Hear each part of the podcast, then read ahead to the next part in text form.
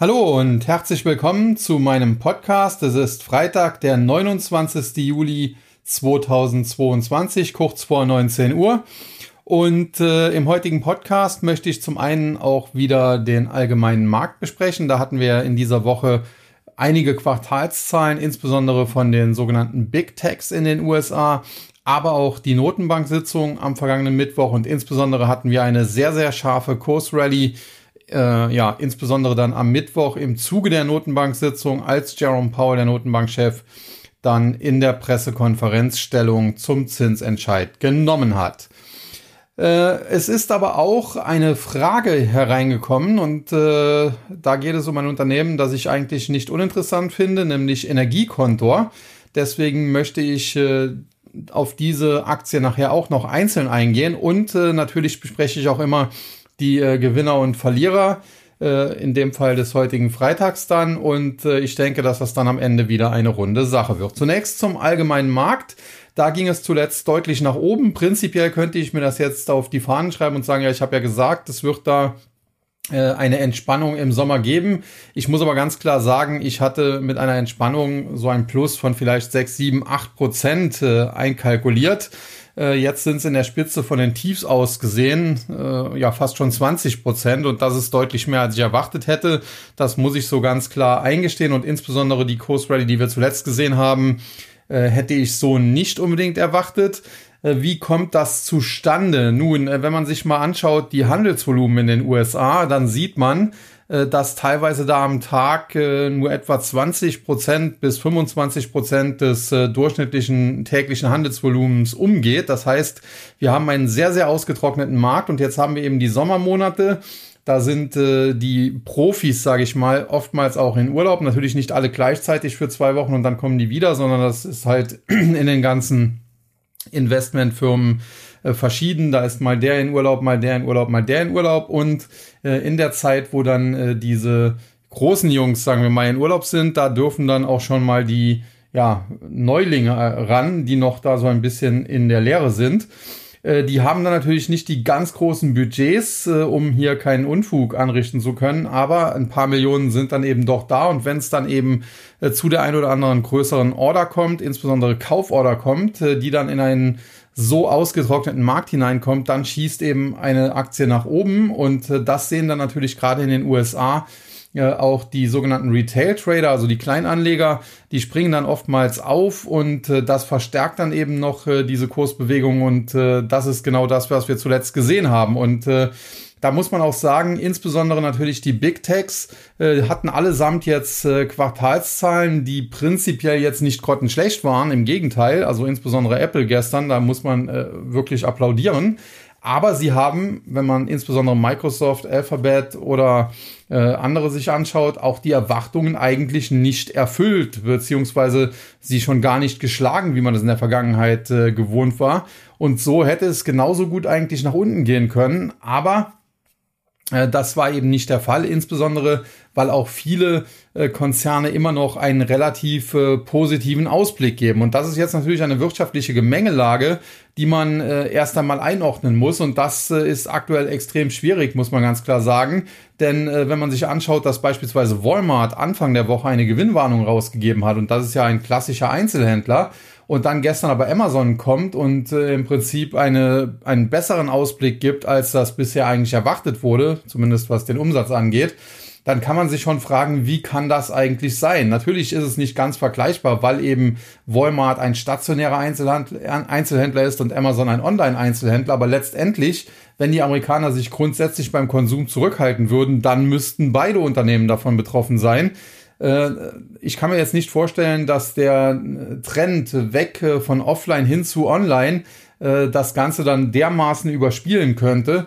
Und äh, ja, das äh, dürfte noch äh, interessant äh, zu beobachten sein, wie das weitergeht.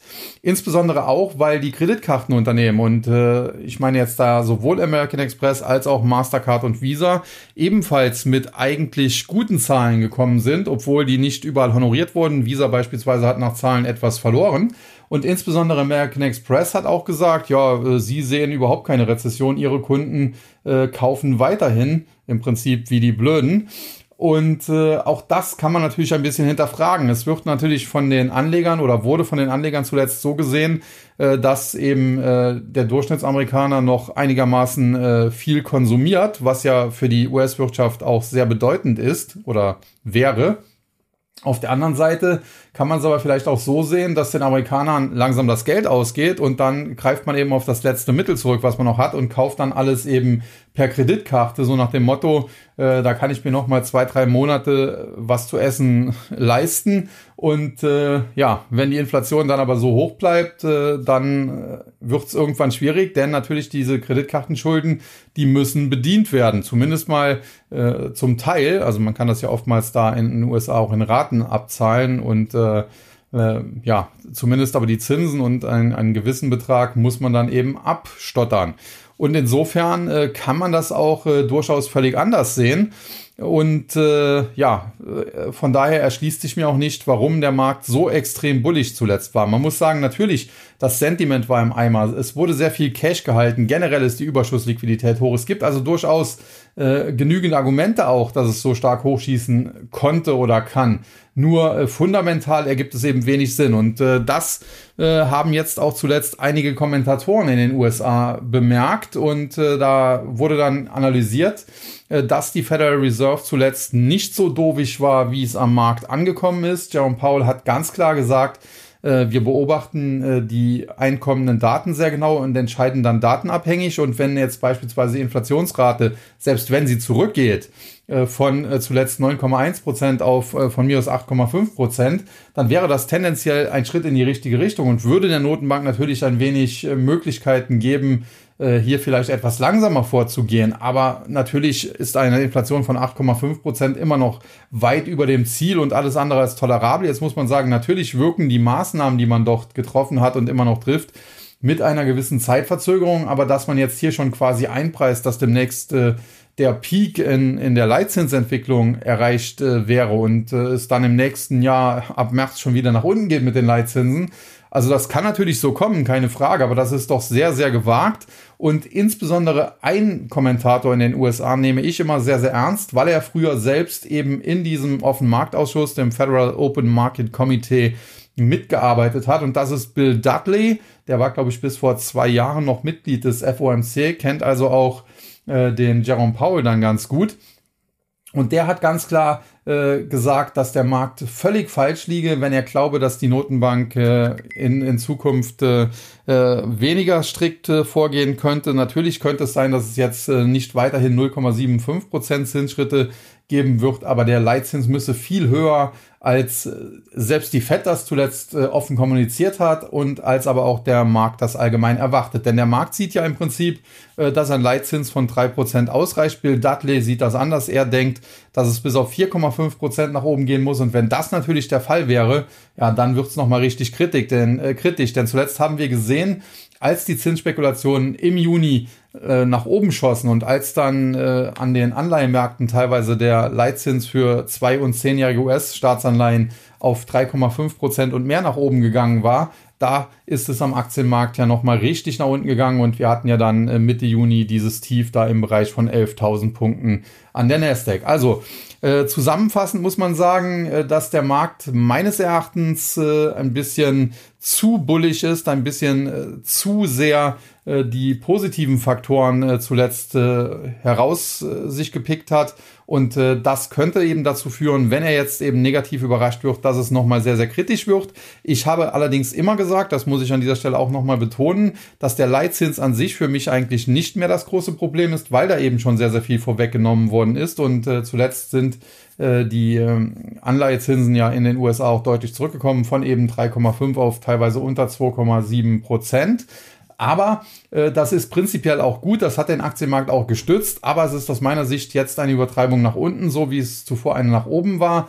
Und äh, das könnte, wie gesagt, dann nochmal böse auf die Füße fallen. Lange Rede, kurzer Sinn. Ich glaube nicht, dass Bill Dudley recht hat und der US-Leitzins am Ende bei 4,5 Prozent äh, pieken wird. Ich glaube aber, dass er das irgendwo im Bereich 3,25 bis 3,5 Prozent tut. Das ist ja auch im Prinzip äh, der Marktkonsens so ein bisschen. Allerdings äh, glaube ich anschließend nicht, dass die Federal Reserve sofort wieder dazu übergeht, die Geldpolitik zu lockern, sprich die Zinsen zu senken. Und was man ebenfalls nicht außer Acht lassen sollte, und da bleibe ich nach wie vor hartnäckig dabei, und zuletzt ist das auch so ein bisschen mehr Thema geworden, das ist eben das Quantitativ Tightening Programm, das eben im Juni erst angelaufen ist mit halber Kraft. 47,5 Milliarden entzieht die Notenbank dem Markt. Bisher hat sie gerade mal 66 Milliarden geschafft. Sie möchte ihre Bilanz aber eigentlich um ein Drittel reduzieren, was etwa drei Billionen, also 3000 Milliarden bedeuten würde. Das heißt, da ist noch viel Arbeit zu tun. Und äh, ja, wenn sie jetzt das durchhält, wie sie es jetzt äh, zunächst mal begonnen und äh, weiterhin dann angekündigt hat, dann wird man natürlich äh, bis September, bis das Programm dann verdoppelt wird und die volle Stärke entfaltet, äh, da wird man dann 142,5 Milliarden dem Markt schon mal entzogen haben und dann ab September sollen es ja dann 95 Milliarden sein. Und was man hier auch noch berücksichtigen muss, zu Beginn, jetzt wo es mit halber Power läuft, aber auch im äh, September, wenn es dann mit voller Power läuft, äh, ist die Notenbank trotzdem noch passiv. Sprich, sie lässt äh, nur Staatsanleihen, die sie im Bestand hat, auslaufen und ersetzt die nicht durch neue äh, und reduziert so ihre Bilanz im Prinzip passiv. Äh, auf der anderen Seite hat sie aber angekündigt, dass das natürlich auf Dauer nicht geht und äh, deswegen irgendwann wird sie auch aktiv werden, sprich sie muss dann Anleihen aus ihrem Port Portfolio verkaufen und wenn sie damit beginnt, das könnte dann auch noch mal ein richtiges Problem für den Markt werden. Alles in allem muss man daher sagen, äh, die Rallye, die wir zuletzt gesehen haben, die war für diejenigen, die investiert waren, sicherlich schön. Äh, was ebenfalls auch positiv ist, dass äh, stark differenziert wurde, dass also Unternehmen, die enttäuscht haben, gestern Abend zum Beispiel Roku oder Intel, die wurden tatsächlich auch nochmal abgestraft. Intel verliert oder hat fast 10% im Top verloren, aktuell sind es glaube ich noch 8,5%. Äh, Roku teilweise über 25% im Minus, zuletzt auch beispielsweise Teladoc, die es da hart erwischt hat und so weiter. Katie Wood wird sich jetzt auch nicht freuen über diese Woche. Äh, also da wird schon auch äh, ein bisschen ausgesiebt und differenziert, was prinzipiell positiv ist, dass wir auch wieder einen Markt in dem Sinne bekommen und man hier nicht einfach blind irgendwas kaufen muss, wo äh, Tech draufsteht, weil Wachstum drin ist und dann geht das durch die Decke, wie das eben nach dem Corona-Crash teilweise in dieser Geldschwemme war. Also das definitiv positiv. Dennoch glaube ich, dass äh, ja die Bullen zuletzt ganz klar äh, das Ruder zwar übernommen haben, dass sie hier sie aber überzogen haben und dass wir zumindest nochmal die Tiefs, die wir gesehen haben, in den nächsten Wochen und Monaten testen müssen und äh, meiner Meinung nach sogar nicht in jeder Einzelaktie, aber im Index wahrscheinlich sogar äh, nochmal auf neue Tiefs zurückfallen. Also es bleibt dabei, bisher war das Tief bei 11.000. Mein Korrekturziel, was ich schon Anfang der Korrektur oder Ende letzten Jahres damit gesagt hatte, äh, das liegt eigentlich so eher im Bereich 10.000, vielleicht werden es auch nur 10.500, aber ich denke, dass da aktuell jetzt wieder viel, viel Fleisch am Knochen ist. Ich würde trotzdem vorsichtig sein mit Shorts. Da kann ich nur vorwarnen, weil das Problem ist, wenn man sich der Bullenherde in den Weg stellt, dann kann man eben auch von den Bullen überrannt werden. Das haben wir jetzt gerade in den letzten äh, drei, vier Wochen ja, äh, oder insbesondere in der letzten Woche sehr, sehr stark gesehen. Nichtsdestotrotz, äh, es wird nochmal der Dreh nach unten kommen und dann werden die Bären wieder zuschlagen und auch den Bären würde ich mich dann nicht in den Weg stellen, denn ich denke, wie gesagt, dass sie zumindest nochmal zurück zu den bisherigen Tiefs äh, die, die Indizes bringen müssen und wahrscheinlich sogar noch ein Tick darüber hinaus. Ja, das äh, allgemein zum Markt. Äh, jetzt aber dann äh, zu äh, den Einzelwerten und da insbesondere jetzt mal zur Aktie von Energiekonto. Und ich habe mir das Unternehmen angeschaut und es äh, ist aktuell an der Börse. Es hat sich zuletzt äh, sehr, sehr gut entwickelt, die Aktie in den letzten Jahren ein Plus von fast 500 Prozent gegenüber den Tiefständen und demnach der Börsenwert mittlerweile bei über 1,3, ziemlich genau 1,33 Milliarden Euro angekommen. Was bekommt man dafür? Nun, das ist so ein bisschen das Problem, was ich mit der Aktie habe. Also ich habe mir jetzt die äh, Umsatz- und Gewinnentwicklung seit 2017 herausgesucht. Und da sieht man eben im Jahr 2017 einen Jahresumsatz von fast genau 150 Millionen Euro und eben ein äh, Nettogewinn, wenn man so will, von 16,7 Millionen. Das ist jetzt äh, nicht mega berauschend, aber auch nicht schlecht. Allerdings dann 2018 ging der Umsatz zurück auf etwa 110 Millionen, der Nettogewinn ebenfalls auf 9,6 Millionen und dann 2019 da gab es dann quasi einen Tiefpunkt, äh, der Umsatz zurück auf 63,7 Millionen und äh, man ist gerade noch so äh, profitabel geblieben, ein Nettogewinn von 770.000 Euro. Ab 2019 hat es sich dann wieder zyklisch im Prinzip nach oben entwickelt. Der Umsatz ist dann auf 146,6 Millionen Euro gestiegen und der Nettogewinn wieder auf 31,2 Millionen. Und jetzt zuletzt 2021 hatte man einen Jahresumsatz von 156,5 Millionen bei einem äh, Nettogewinn von knapp 45 Millionen. Wenn man das jetzt so ein bisschen sich äh, mal vor Augen führt, dann muss man sagen, seit 2017 hat man den Umsatz im Prinzip kaum gesteigert, weil es ging erst deutlich zurück und dann wieder deutlich nach oben. 2017 hat man relativ genau 150 Millionen umgesetzt, jetzt zuletzt waren es 156,5 Millionen. Auf der anderen Seite muss man sagen, die Gewinnentwicklung, die sieht deutlich besser aus. Zwar war die ähnlich zyklisch, also es ging zunächst stark zurück und dann wieder stark nach oben, aber wenn man sich das anschaut, im Jahr 2017 hat man aus den 150 Millionen Euro Umsatz noch äh, nicht mal 17 Millionen Gewinn rausgeholt wohingegen man jetzt im vergangenen Jahr 2021 aus den 156,5 Millionen fast 45 Millionen Gewinn rausgeholt hat. Also insofern äh, insbesondere die Umsatzentwicklung, die könnte besser sein. Äh, die Gewinnentwicklung sieht aber gut aus und aktuell 2022 und wahrscheinlich auch noch 2023 dürfte äh, es hier natürlich weiter boomen, denn Energiekonto ist natürlich so im Bereich der erneuerbaren Energien unterwegs und äh, dementsprechend ja ist man aktuell ein Profiteur auch dieser Situation da um Russland und die Ukraine und äh, die Gaskrise und alles, was damit zusammenhängt. Generell die deutsche Solarbranche läuft aktuell relativ rund. Man sieht das beispielsweise auch an einer Aktie wie SMA Solar, die grundsätzlich ja jetzt auch kein tolles Unternehmen sind, die auch sehr zyklisch immer sich entwickeln, aber die Aktie zuletzt eben dann auch über 50 Euro angestiegen und auf dem weiteren Weg nach oben. Ja, alles in allem also prinzipiell jetzt keine so schlechte Entwicklung und die kurzfristigen Aussichten sind jetzt auch nicht so dramatisch schlecht. Das heißt, äh, der Umsatz dürfte gesteigert werden im laufenden Jahr und wahrscheinlich auch noch im nächsten Jahr. Dann wird man irgendwann weit über 200 Millionen liegen. Und äh, wenn man die Margen einigermaßen halten kann, wird man auch den Gewinn steigern. Vielleicht schafft man es sogar in Richtung 100 Millionen zu kommen, wobei das schon sehr ambitioniert wäre. Problem ist halt nur die Bewertung. Also wir haben jetzt hier im Prinzip zuletzt einen äh, Jahresumsatz von etwas mehr als 150 Millionen gehabt und dafür wird an der Börse eine Market Cap von 1,33 Milliarden aufgerufen. Das heißt, wir sprechen über ein Kursumsatzverhältnis von 9. Selbst wenn man jetzt sagt, okay, die wachsen jetzt in den nächsten zwei Jahren auf vielleicht 250 Millionen im Umsatz, was auch äh, ambitioniert wäre, muss man dazu sagen, dann hätten wir immer noch ein Kursumsatzverhältnis, was über 5 liegt und sicherlich für so einen erneuerbaren Energienwert relativ teuer erscheint. Und auch das Kurs-Gewinn-Verhältnis, äh, muss man sagen, auch wenn die Gewinnentwicklung zuletzt ja sehr überzeugend war, ist jetzt nicht unbedingt auf Schnäppchenniveau. Äh, die Aktie weist aktuell ein KGV von etwa 29 auf. Natürlich, wenn der Gewinn sich jetzt auf 100 Millionen mehr als verdoppelt, dann relativiert sich das KGV auch. Dann äh, liegt es wahrscheinlich im Bereich von 15 oder sogar darunter. Nichtsdestotrotz muss man aber sagen, äh, es ist so ein bisschen vergleichbar ja, mit SMA Solar oder auch Nordex. Äh, es ist eben ein sehr zyklisches Geschäft. Und äh, aktuell, wie gesagt, haben wir eher einen positiven Zyklus, der auch noch ein, zwei Jahre sicherlich anhalten könnte. Das heißt, aktuell muss man sich jetzt nicht so viele Sorgen um die Aktien machen. Sie wird wahrscheinlich weiter steigen können noch die nächsten sechs bis zwölf Monate.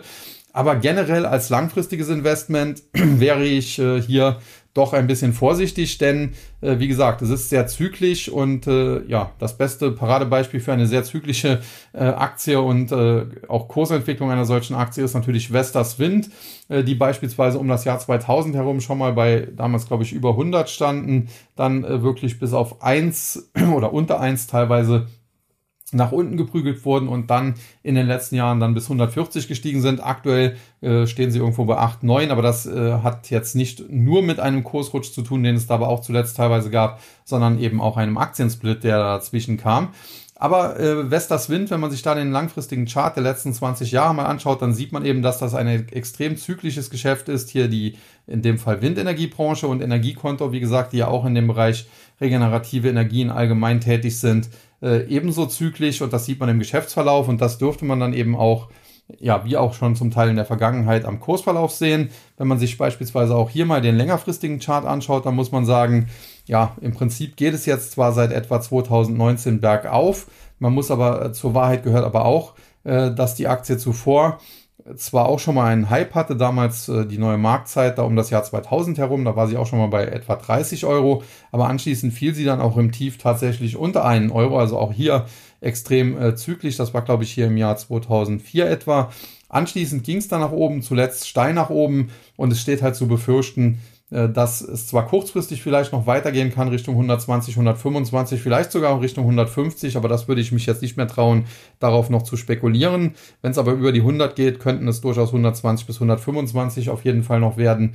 Allerdings immer mit dem Wissen im Hinterkopf, dass das eben eine sehr zyklische Aktie ist und äh, ja, der Zyklus auch jederzeit nach unten drehen kann und das wäre dann natürlich für diese Aktie schlecht und dann kann sie sich ebenso gut halt zwischenzeitlich mal halbieren. Ja, damit äh, genug zu Energiekontor und äh, kommen wir zu den äh, Gewinnern und Verlierern heute im DAX. Der DAX heute am Ende mit einem Plus von über 200 Punkten oder 1,5 Prozent auf äh, knapp 13.500 gestiegen. Auf der Verliererseite hatten wir die Aktien von MTU Aero Engines, von Puma und von Fresenius Medical Care. Da muss man sagen, MTU Aero Engines äh, leidet so ein bisschen wahrscheinlich auch unter der Schwäche äh, im Flugzeugbereich im Allgemeinen. Airbus zuletzt unter Druck geraten M2 Aero Engines, wie der Name schon sagt, Flugzeugmotorenbauer. Wenn es äh, da Probleme in der Branche gibt, äh, dann, dann kommt es natürlich gerne auch mal zu Sippenhaft und insofern ist das vielleicht der Grund, warum die Aktie heute ein bisschen verloren hat. Man muss aber sagen, das Minus hält sich mit etwa 0,7 Prozent auch noch in engen Grenzen. Dann Puma, da muss man sagen, äh, auch so ein bisschen sippenhaft, äh, denn äh, zuletzt gab es eben eine Warnung von Adidas, insbesondere was das China-Geschäft angeht. Und seitdem äh, bekommt auch die Aktie von Adidas so richtig Prügel. Das wundert mich, dass das jetzt erst passiert, denn ich hatte in der Vergangenheit mich immer dazu geäußert, dass ich als bestes Unternehmen der Branche eigentlich Nike sehe. Und äh, selbst Nike hat ja zuletzt äh, durchaus einige Probleme und die Aktie ist ja auch nicht umsonst von über 180 teilweise auf, auf 100 zurückgekommen.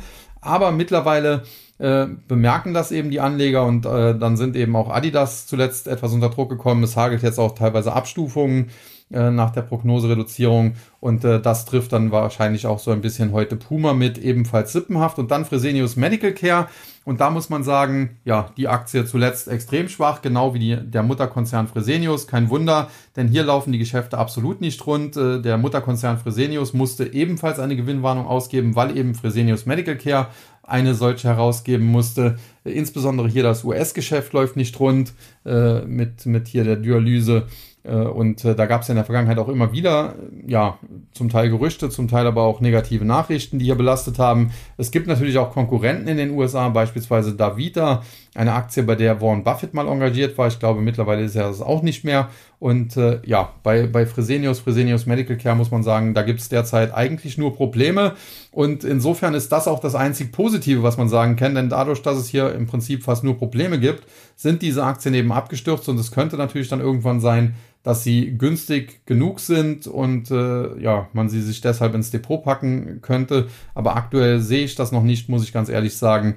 Äh, nach den letzten Hiobsbotschaften wäre ich hier noch ein bisschen zurückhaltend. Und dann die Gewinnerseite, da haben wir Infineon, Sartorius und Zalando. Infineon profitiert von einem zuletzt starken Chipsektor. Äh, dass der Chipsektor zuletzt stark ist, ist insofern keine Überraschung, dass er so stark ist, wie er ist, vielleicht eine kleine, aber das ändert nach wie vor nichts an dem übergeordneten Bild. Wir haben aktuell eben äh, die Situation, dass extrem viel Nachfrage da ist, wovon aber ein Teil auch Scheinnachfrage ist. Wir haben aber zugleich eben die Situation, dass im Prinzip fast jeder Chiphersteller in Produktionskapazitäten investiert, den Auf- oder Ausbau solcher und äh, ja, wie gesagt, alleine Intel beispielsweise, denen es ja jetzt gar nicht gut geht, wie wir nach den gestrigen Zahlen wissen, äh, 20 Milliarden in Ostdeutschland, aber ich glaube auch 80 Milliarden in den USA. Hinzu kommt, das wird in den USA durch den Chips Act äh, zum Teil jetzt auch wahrscheinlich noch subventioniert.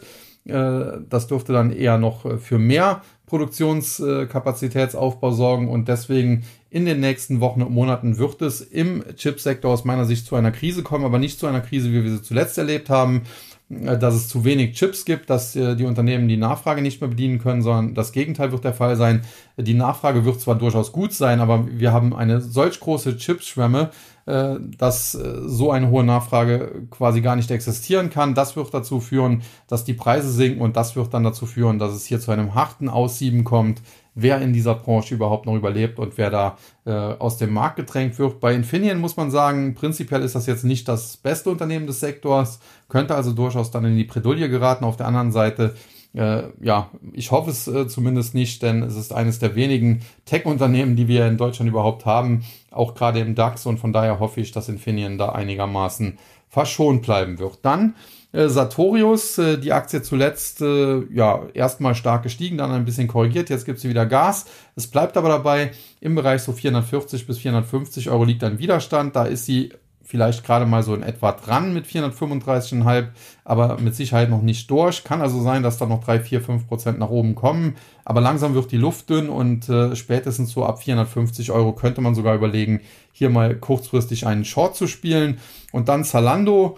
Hier ein Unternehmen mit einem im Prinzip guten Geschäftsmodell, ein im Prinzip auch interessantes Unternehmen Problem war halt nur, dass die Aktie in der Vergangenheit mit Kursen im dreistelligen Bereich, also 100 Euro und mehr, völlig überzogen bewertet war, völlig äh, überbewertet war. Das hat sie dann anschließend korrigiert. Das Problem ist, äh, bei einer solchen Korrektur kommt es am Ende immer zu einem Ausverkauf, wo es dann auch eine Übertreibung nach unten gibt. Und ob jetzt diese Kurse im Bereich von 21 Euro, die wir da vor wenigen Wochen noch gesehen haben, schon eine solche Übertreibung darstellen. Das wissen wir zwar nicht. Ich könnte mir vorstellen, dass auch das nochmal angelaufen ist, aber prinzipiell glaube ich bei Zalando eher, dass es zwar nochmal Zurücksetzern kommt, dass die Aktie sich aber eher im Bereich 23, 24 Euro fangen wird und dass das dann sogar eine gute Basis wäre, wenn man hier eine Long-Spekulation wagen möchte.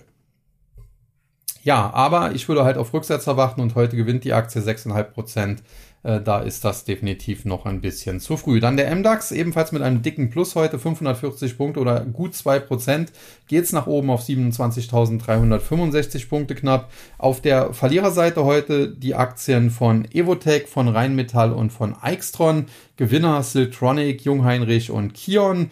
Was die Verlierer betrifft, Evotech, äh, Biotech-Unternehmen, Biotech-Aktie hat sich äh, zuletzt auch äh, ja, deutlich zurückentwickelt gegenüber den Höchstkursen, fast halbiert, also auch eine deutliche Korrektur, war damit aber immer noch deutlich besser als viele, viele andere, jetzt nicht nur Biotech-Werte, könnte man ja Morphosis mal vergleichen, die noch viel schwächer auf der Brust waren, sondern äh, generell, wenn man sich das anschaut, es gibt äh, viele Aktien, die sich weit mehr als halbiert haben. Insofern Evotech mit einer gewissen relativen Stärke, prinzipiell auch ein sehr gutes Unternehmen, aber die Aktie, ja, ich könnte mir durchaus vorstellen, dass die nochmal zumindest unter 24 Euro zu haben sein wird. Optimal bekommt man sie vielleicht sogar nochmal im Bereich von 20 oder darunter. Ja, dann Rheinmetall zuletzt zum Teil gehypt, äh, als natürlich Kriegsgewinner und insbesondere auch Gewinner der jetzt äh, ja angedachten äh, Aufrüstung der Bundeswehr ist ja etwas, was äh, beispielsweise ein Donald Trump lange gefordert hat, wofür er belacht wurde. Genauso wie er äh, kritisiert hat, dass äh, Deutschland sich zu abhängig von russischem Gas macht. Äh, ein überhebliches Lächeln eines Heiko Maas war damals das, was er äh, in der UNO-Vollversammlung dafür geerntet hat. Naja, ob Heiko Maas heute noch lacht, wahrscheinlich schon, weil als Politiker hat er seinen Hintern im Warmen, aber prinzipiell äh, muss man sagen, was diese Regierung aktuell leistet, ist schon ja, schlimm genug. Äh, die Vorgängerregierung war allerdings auch keinen Deut besser, muss man schon fast so dazu sagen. Ja, wie dem auch sei, Rheinmetall auf jeden Fall ein Profiteur äh, der neuen Rüstungspolitik in Deutschland, dass man hier also tatsächlich 100 Milliarden Sondervermögen geschafft hat und äh, das jetzt investieren will, was hoffentlich dann auch bald umgesetzt wird. Und anschließend möchte man dann ja auch das NATO-Ziel von 2% äh, des BIP, äh, die man in Rüstung investieren möchte, äh, einhalten. Und äh, das hat natürlich Rheinmetall äh, beflügelt, ähnlich wie auch andere Rüstungsaktien. Und jetzt äh, kommt es da zuletzt eben mal zu Gewinnmitnahmen. Äh, das ändert aber nichts dran. Grundsätzlich ist Rheinmetall kein schlechtes Unternehmen, aber besser wäre halt, der Konzern würde sich endlich aufspalten in eben die zwei Teile, aus denen er besteht, nämlich einmal die Rüstungssparte und einmal die Sparte Automobilzulieferer. Das war in der Vergangenheit schon mal angekündigt, das hat man dann aber wieder abgeblasen. Aus meiner Sicht wäre das besser für das Unternehmen und auch die Aktionäre und vielleicht sollten die da einfach mal Druck machen auf der Hauptversammlung. Und dann Eichstron, Chip-Aktie, wenn man so will, wenn auch eher im Bereich LED unterwegs. Äh, die Aktie zuletzt äh, für einen Chipwert, Chip-Maschinenbauer, äh, recht stabil gewesen, recht gut gehalten. Hat teilweise ja sogar Anstalten gemacht, weiter nach oben zu explodieren. Jetzt aber kam dann doch der Mann mit dem Hammer und jetzt geht's heute mal vier Prozent abwärts. Dennoch muss man sagen, Eichstron nach wie vor von der relativen Stärke her sieht die Aktie jetzt nicht so übel aus. Äh, von, aus fundamentaler Sicht muss man aber sagen, ist sie halt äh, sehr, sehr teuer und was man eben auch aus charttechnischer Sicht erkennen kann, ist, äh, dass es durchaus eine Art Doppeltop sein könnte, die sie zuletzt im Bereich 28 Euro ausgebildet hat. Und wenn das der Fall wäre, dann wäre hier durchaus noch weiteres Kurspotenzial nach unten vorhanden. Und dann äh, die Gewinnerseite mit äh, Siltronic, Jungheinrich und dem Tagesgewinner Kion. Zunächst äh, zu Siltronic. Äh, da muss man sagen, auch äh, nachdem hier eine Übernahme geplatzt war, äh, zum Teil tief gestürzt und das auch nicht ganz zu Unrecht. Äh, mittlerweile muss man aber sagen, hat sich äh, das Papier des, des Wafer-Herstellers so ein bisschen wieder gefangen. Zuletzt schöne Gegenbewegung. Die kann aber nicht darüber hinwegtäuschen, dass die Aktie prinzipiell übergeordnet immer noch in einem Abwärtstrend steckt. Dennoch, es gibt damit erste Bodenbildungsansätze und grundsätzlich muss man sagen, Siltronic ist A kein schlechtes Unternehmen wenn auch die Manager teilweise besser sein könnten. Und B, äh, ist die Aktie natürlich schon tief gefallen. Äh, da ändert auch die Gegenbewegung zuletzt äh, nicht so viel dran. Und insofern kann es durchaus sein, dass wir hier äh, den Boden schon eingeloggt haben, da im Bereich äh, etwa um 63 bis 65 Euro. Allerdings aktuell notiert die Aktie eben bei 79 und von daher könnte sie durchaus das noch einmal antesten. Ja, und dann Jungheinrich und Kion Group, das sind natürlich zwei vergleichbare Unternehmen aus dem Bereich äh, Logistik. Äh, beide ja auch beispielsweise für Gabelstapler bekannt und heute beide sehr gesucht, nachdem sie zuletzt aber zum Teil auch in Grund und Boden gehämmert worden sind. Grundsätzlich muss ich sagen, Jungheinrich steht äh, kurz vor einem Kaufsignal. Wenn die Aktie über 27,50 Euro klettern sollte, hätten wir hier ein Kaufsignal mit Kursziel Richtung 33. Da sind wir nicht weit von entfernt. Und äh, Kion, die ich aber eigentlich als das bessere Unternehmen sogar ansehe, da sieht der Chart nicht so viel schlechter aus, muss man sagen. Hier allerdings wäre relevant, äh, dass die Aktie es zunächst mal über die 48 und anschließend dann auch noch über die 50 Euro schafft. Und dann kommt auch hier Thrive rein und es könnte sogar Richtung 60 relativ zügig zurückgehen. Also insofern Jungheinrich und äh, Kion Group äh, so ein bisschen Brüder im Geiste und äh, ja, definitiv jetzt nicht zu bearish, diese beiden Aktien zu sehen. Ja, dann weiter zum S-DAX, heute mit einem Plus von knapp 220 Punkten oder etwa 1,75 Prozent, 12.811. Auf der Verliererseite im S-DAX haben wir heute, heute gesehen äh, die Aktien von Hensoldt, Deutscher Euroshop und Takt. Äh, die Hensoldt muss man sagen, das ist so ein bisschen ähnliche Story wie bei Rheinmetall, zuletzt natürlich Profiteur der neuen deutschen Rüstungspolitik äh, teilweise die Aktie durch die Decke geschossen. Jetzt heute kommt sie halt mal zurücksetzern. Also das äh, kann man dann auch, ja, vielleicht ist kann man es auch als sippenhaft sehen, wie auch immer, aber der Rüstungssektor in Deutschland heute halt eher unter Druck. Dann deutscher Euroshop, äh, da liegt ein Übernahmeangebot vor. Generell eigentlich keine uninteressante Aktie, aber ich vermute mal, dass da am Ende die Übernahme durchgehen wird. Insofern ja, wer da nicht frühzeitig drin war und von diesem Übernahmeangebot profitieren konnte, der muss da nicht unbedingt noch mitspielen. Und last but not least die Takt. Und da muss man sagen, ja, was soll man zu dieser Aktie eigentlich noch sagen? Die verliert heute 12%, stürzt damit richtig ab. Generell muss man sagen, ein Geschäftsmodell, was ich jetzt nicht so gut finde, weil man im Prinzip sich dem Internet äh, ein bisschen zu sehr verweigert. Und äh, heute stürzt die Aktie jetzt, wie gesagt, ab unter die Marke von 14,50. Damit wird ein Verkaufssignal Richtung 11,50 ausgelöst. Die Aktie notiert derzeit nur noch bei etwa 13,30, aber da ist da eben noch Luft nach unten. Kann natürlich zwischenzeitlich mal eine Gegenbewegung geben nach oben, aber prinzipiell würde ich hier bei äh, der Aktie der Takt äh, im Prinzip alles wegshorten, was da nach oben größer kommt. Ja, und dann äh, die Gewinnerseite mit Norma Group, Salzgitter und About You. Norma Group hatten wir zuletzt, äh, gab es natürlich mega Enttäuschung. Das Management hat viel Vertrauen verspielt, die Aktie ist abgestürzt.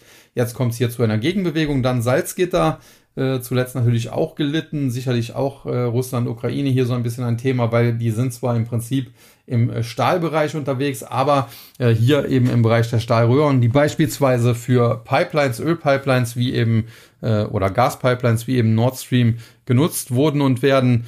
Und äh, ja, wenn, wenn man sich jetzt in Europa da von russischen Energieexporten oder Importen in dem Fall unabhängig machen will, dann braucht man eben weniger Pipelines, da muss weniger da mal gewartet werden und so weiter. Und das äh, natürlich jetzt nicht positiv für Salzgitter. Die Tochter Aurubis äh, aus dem Kupferbereich, äh, die hat vielleicht so, zuletzt so ein bisschen noch rausgerissen, aber generell Salzgitter halt böse abgestürzt. Allerdings der Boden scheint auch hier im Bereich von 20 oder zwischen 20 und 21 Euro gefunden und heute gibt der Titel dann jetzt auch etwas Gas nach oben. Und dann About You Holding aus dem Otto-Universum und äh, aus dem ja, diesem Bereich äh, da um, um den Otto-Versand, äh, ich glaube Michael Otto äh, heißt äh, der, der, der zu, die zuständige Person dort, Äh, da ist ja auch About You seinerzeit gegründet worden. Man muss sagen, die Aktie an der Börse bisher keine große Erfolgsgeschichte. Man muss aber auch dazu sagen, sie kam natürlich jetzt zu einer ungünstigen Zeit und tatsächlich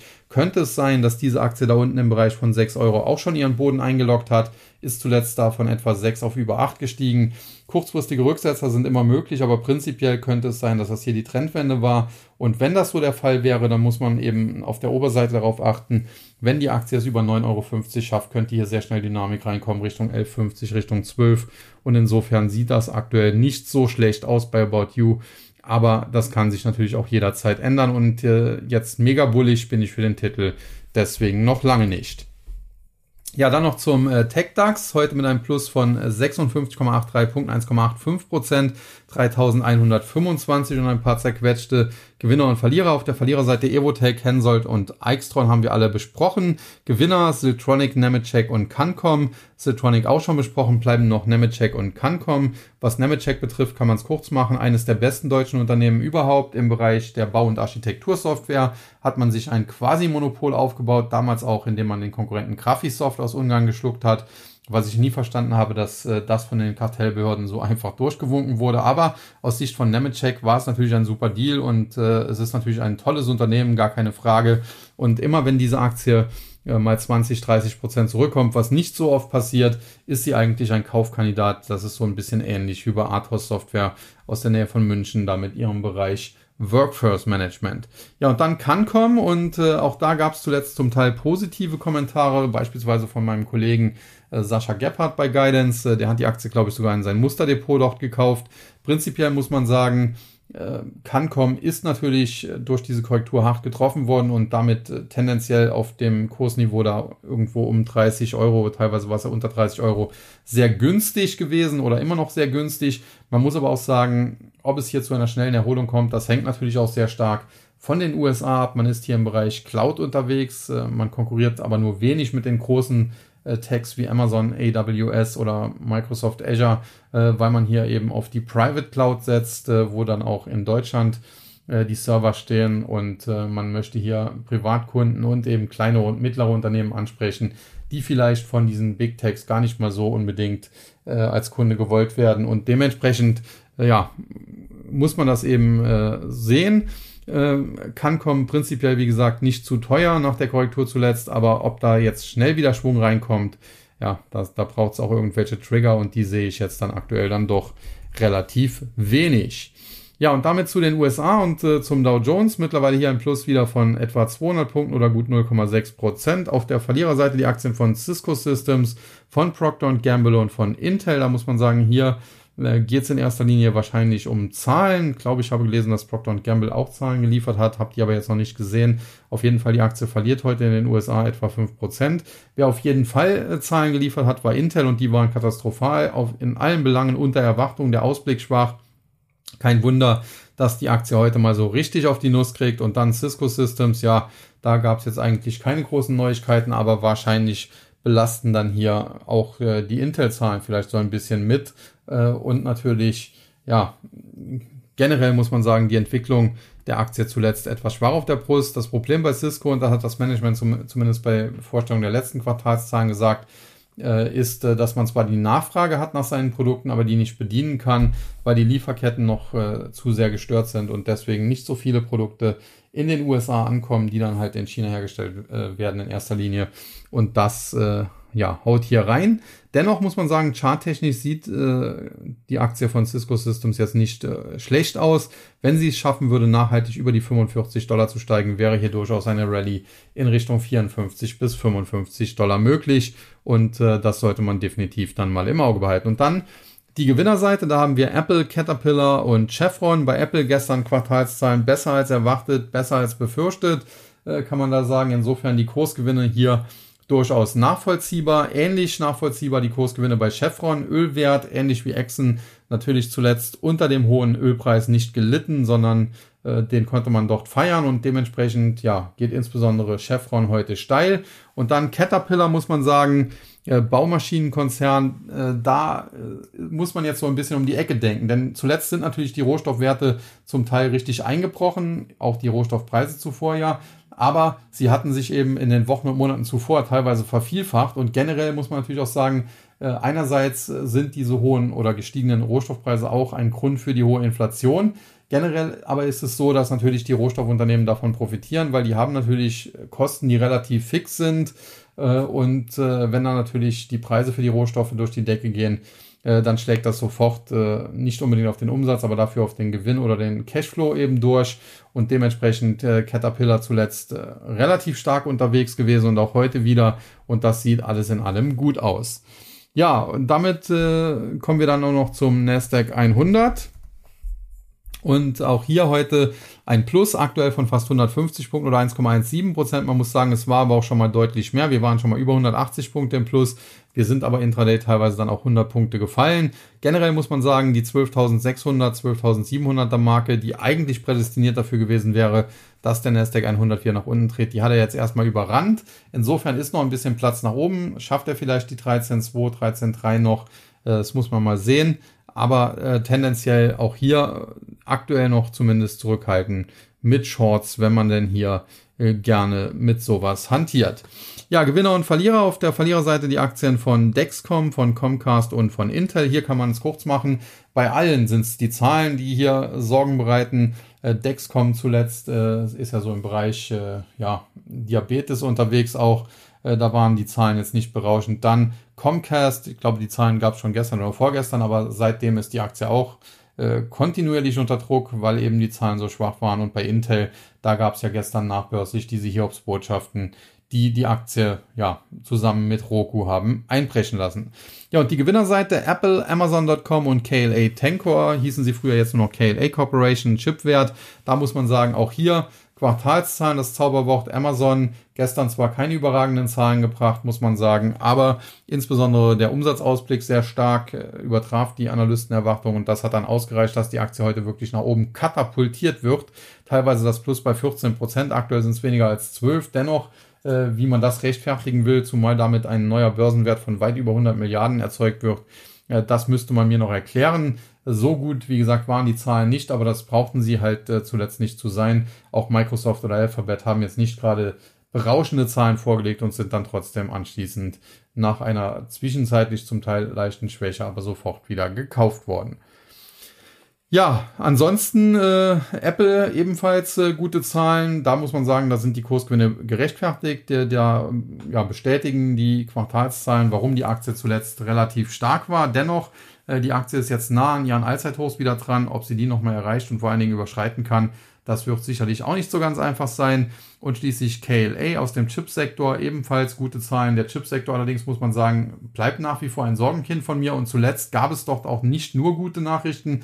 Lassen wir mal Intel außen vor, aber es gab äh, auch andere Unternehmen. Texas Instruments beispielsweise hat zwar überzeugt, es gab aber auch, wie gesagt, andere Chip-Unternehmen, genügend andere Chip-Unternehmen, die alles andere als überzeugt haben. Und dementsprechend bin ich hier auch nach wie vor für den Chipsektor und auch für den Gesamtmarkt durchaus äh, skeptisch. Ich weiß, dass das nicht äh, jedem passt. Generell bin ich auch lieber Bulle als Bär. Ich bin aber vor allen Dingen auch Realist.